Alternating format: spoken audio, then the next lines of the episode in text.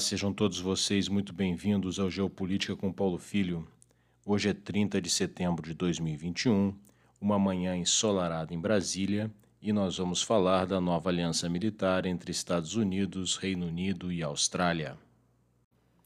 No último dia 15 de setembro, um pronunciamento feito pelo presidente Joe Biden, com a participação virtual dos primeiros ministros britânico Boris Johnson e australiano Scott Morrison, causou protestos da China e indignação na França. Estados Unidos e Reino Unido acordavam em repassar para a Austrália a tecnologia necessária para a produção local de submarinos de propulsão nuclear. Os protestos chineses são compreensíveis. Afinal, embora o nome da China não tenha sido citado em nenhum momento, é óbvio que a posse de submarinos nucleares pela Austrália tem a finalidade de conter a emergente potência asiática, detentora da maior marinha do mundo em quantidade de meios navais e cada vez mais assertiva em suas ações no Mar do Sul da China. Aquela porção do Oceano Pacífico, que vai de Singapura a Taiwan, é o palco da disputa entre a China e os países da região, envolvendo a exploração econômica dos recursos marinhos, a posse de centenas de pequenas ilhas e o acesso ao Oceano Índico via Estreito de Malaca. Submarinos de propulsão nuclear são armas poderosíssimas.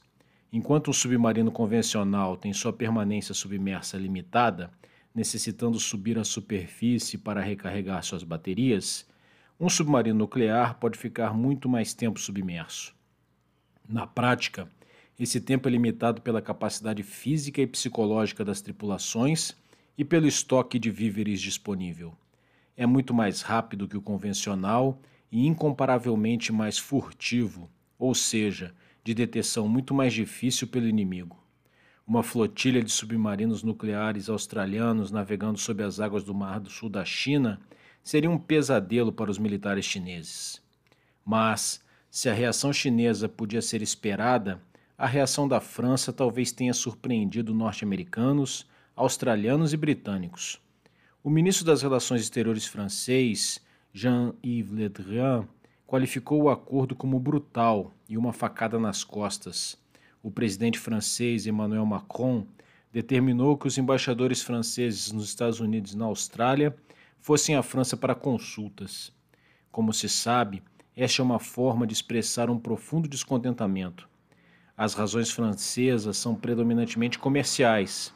O país havia firmado um acordo com os australianos para a venda de submarinos convencionais no valor de 66 bilhões de dólares.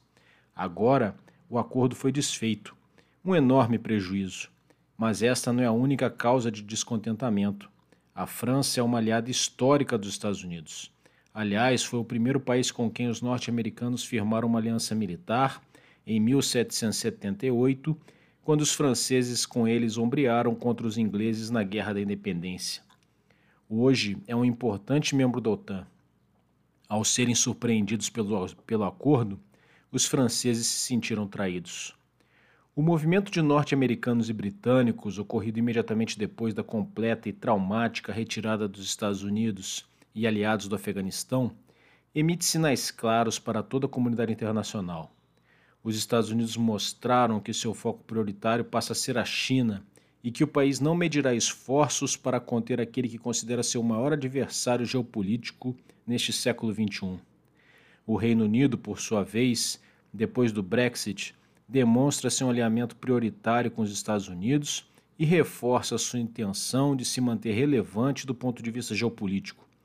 Trata-se de uma ação dentro da estratégia Global Britain, lançada por Boris Johnson, que viu o Reino Unido desvencilhado da Europa como uma das mais influentes nações do planeta.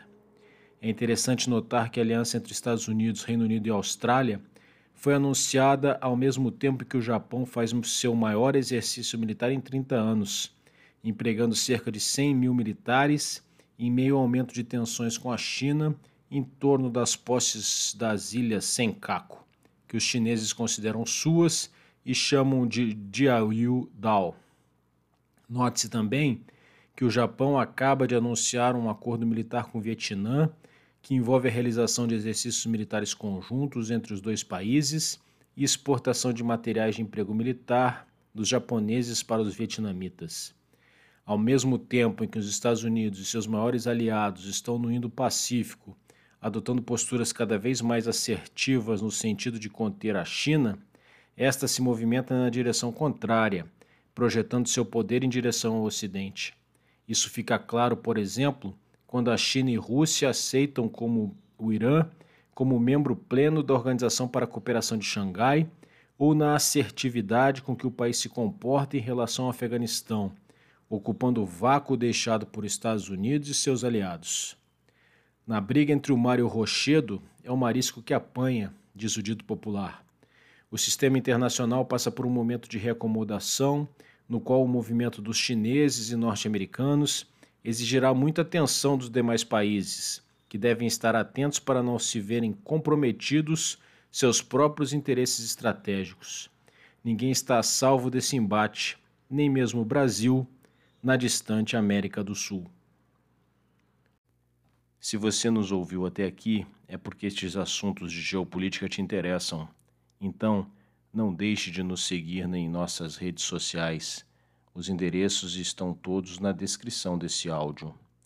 O podcast do Paulo Filho está distribuído nas principais plataformas de podcast. Mas se você nos ouvir pela Aurelo, você vai estar nos ajudando. A Aurelo valoriza a produção de conteúdo nacional.